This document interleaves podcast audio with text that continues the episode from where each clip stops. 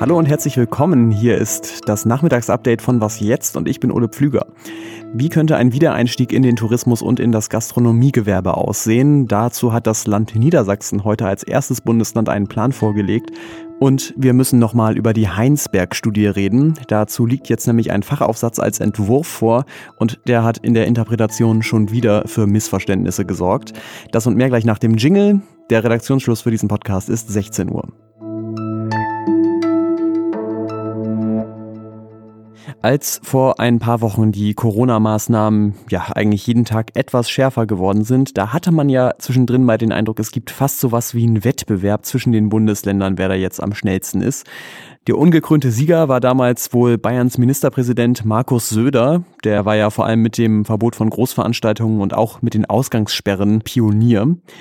Aber jetzt, wo immer mehr Maßnahmen wegfallen, da sind es plötzlich andere, die vorpreschen, was in Klammern ja vielleicht auch sinnvoll ist, weil die Länder unterschiedlich stark von der Seuche betroffen sind. Sachsen-Anhalt hat am Wochenende verkündet, dass sich in Zukunft Gruppen von fünf Personen wieder treffen dürfen. Und heute hat dann Niedersachsens Wirtschaftsminister Bernd Althusmann angekündigt. Es sollen deshalb zum 11. Mai. Das ist nächsten Montag. Alle Einzelhandelsunternehmen unabhängig von der Größe der Verkaufsfläche wieder öffnen dürfen. Also wie in Sachsen-Anhalt keine 800 Quadratmeter Beschränkung mehr. Aber das eigentlich Besondere heute bei der Pressekonferenz, das war, dass Niedersachsen als erstes Bundesland einen Plan vorgelegt hat, nachdem auch die Gastronomie und die Tourismusbranche wieder öffnen können. Und die erste Stufe da ist auch am 11.05. geplant. Da sollen nämlich weitgehend autarke Übernachtungen wieder erlaubt sein, also zum Beispiel in Einrichtungen wie Ferienwohnungen, sonstige Campingplätze, Boote, Wohnmobilstellplätze. Aber natürlich gibt es auch da Beschränkungen. Zum Beispiel gilt eine Wiederbelegungsfrist von sieben Tagen. Ab dem 25.05. sollen sogar Hotels, Pensionen und Jugendherbergen wieder öffnen, aber nur mit 50 Prozent der Gästekapazität. Auch die Gastronomie soll ab 11.05. beschränkt auf Restaurants, Gaststätten, Cafés, Biergärten mit Einschränkungen wieder aufgenommen werden können. Auch hier dürfen aber erstmal nur die Hälfte der Plätze belegt werden.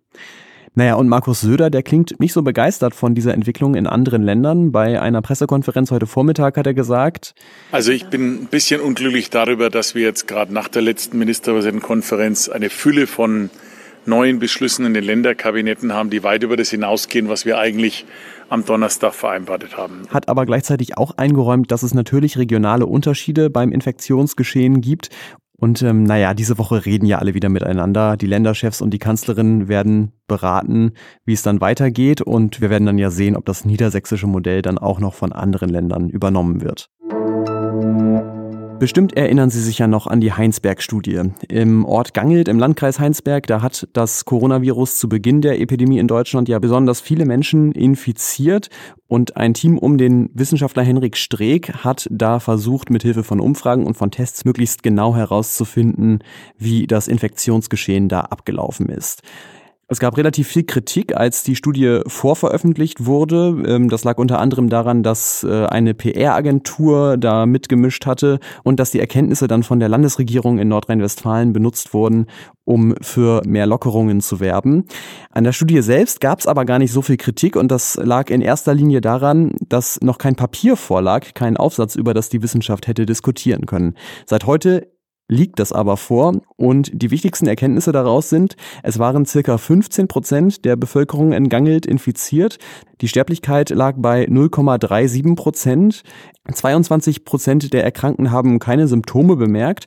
Und wenn es Symptome gab, dann waren das besonders häufig Geruchs- und Geschmacksverlust.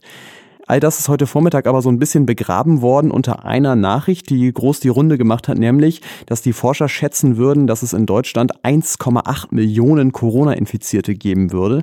Aber das sage ich gleich vorweg, das stimmt so nicht.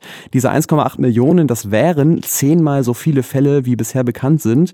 Und die Forscher schreiben dazu aber selbst, diese Zahl ist nur eine Hochrechnung anhand der bekannten Sterblichkeit in Gangelt und anhand der bekannten Zahlen von Corona-Toten in Deutschland. Die tatsächliche Sterblichkeit von Corona-Patientinnen und Patienten in Deutschland kennen wir eben nicht. Und es ist völlig unklar, ob man die Daten aus so einem Hotspot wie Gangelt einfach hochrechnen kann, um dann die wirkliche Dunkelziffer zu bekommen. Das haben wir ja auch letzten Montag in der Sendung schon besprochen. Der Großteil Deutschlands ist ja eben kein Hotspot und da kann es gut sein, dass die Epidemie ein bisschen anders verläuft. Dazu kommt noch, dass die Studie jetzt natürlich erstmal von anderen Wissenschaftlerinnen gegengelesen wird. Da wird dann geguckt, ob das methodisch sauber ist und ob die Schlussfolgerungen plausibel sind. Dann muss das vielleicht nochmal überarbeitet werden und erst dann kann sie in einer Fachzeitschrift veröffentlicht werden. Und ja, da kann man eigentlich nur noch mal betonen, dass auch wenn man sich jetzt schnell Antworten von der Wissenschaft wünscht, gute Antworten und wissenschaftliche Antworten brauchen eben Zeit. Was noch? Ich bin am Wochenende mit dem Fahrrad mal durch Berlin gefahren, ohne Helm. Ich weiß, soll man eigentlich nicht machen, aber es gab einen Grund dafür. Ich hatte einen Spiegel auf dem Rücken und äh, ja, das war eine andere Geschichte, das passte mit dem Helm dann jedenfalls nicht. Auf jeden Fall hat es mir dabei die Haare so sehr ins Gesicht geweht, dass ich gemerkt habe, ich muss unbedingt mal wieder zum Friseur. Und ab heute geht das wieder, denn Friseursalons dürfen wieder öffnen.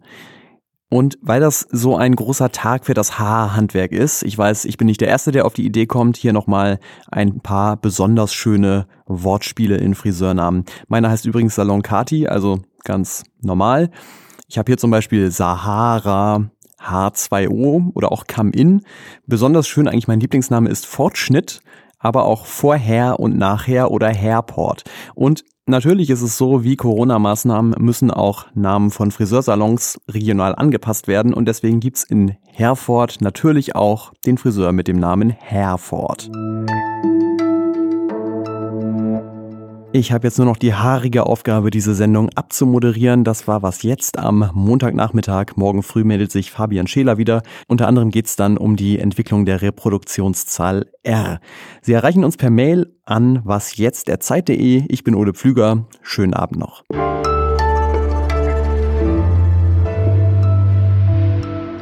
Da, da, da, da, da, da. Heute ist übrigens auch noch Star Wars Tag.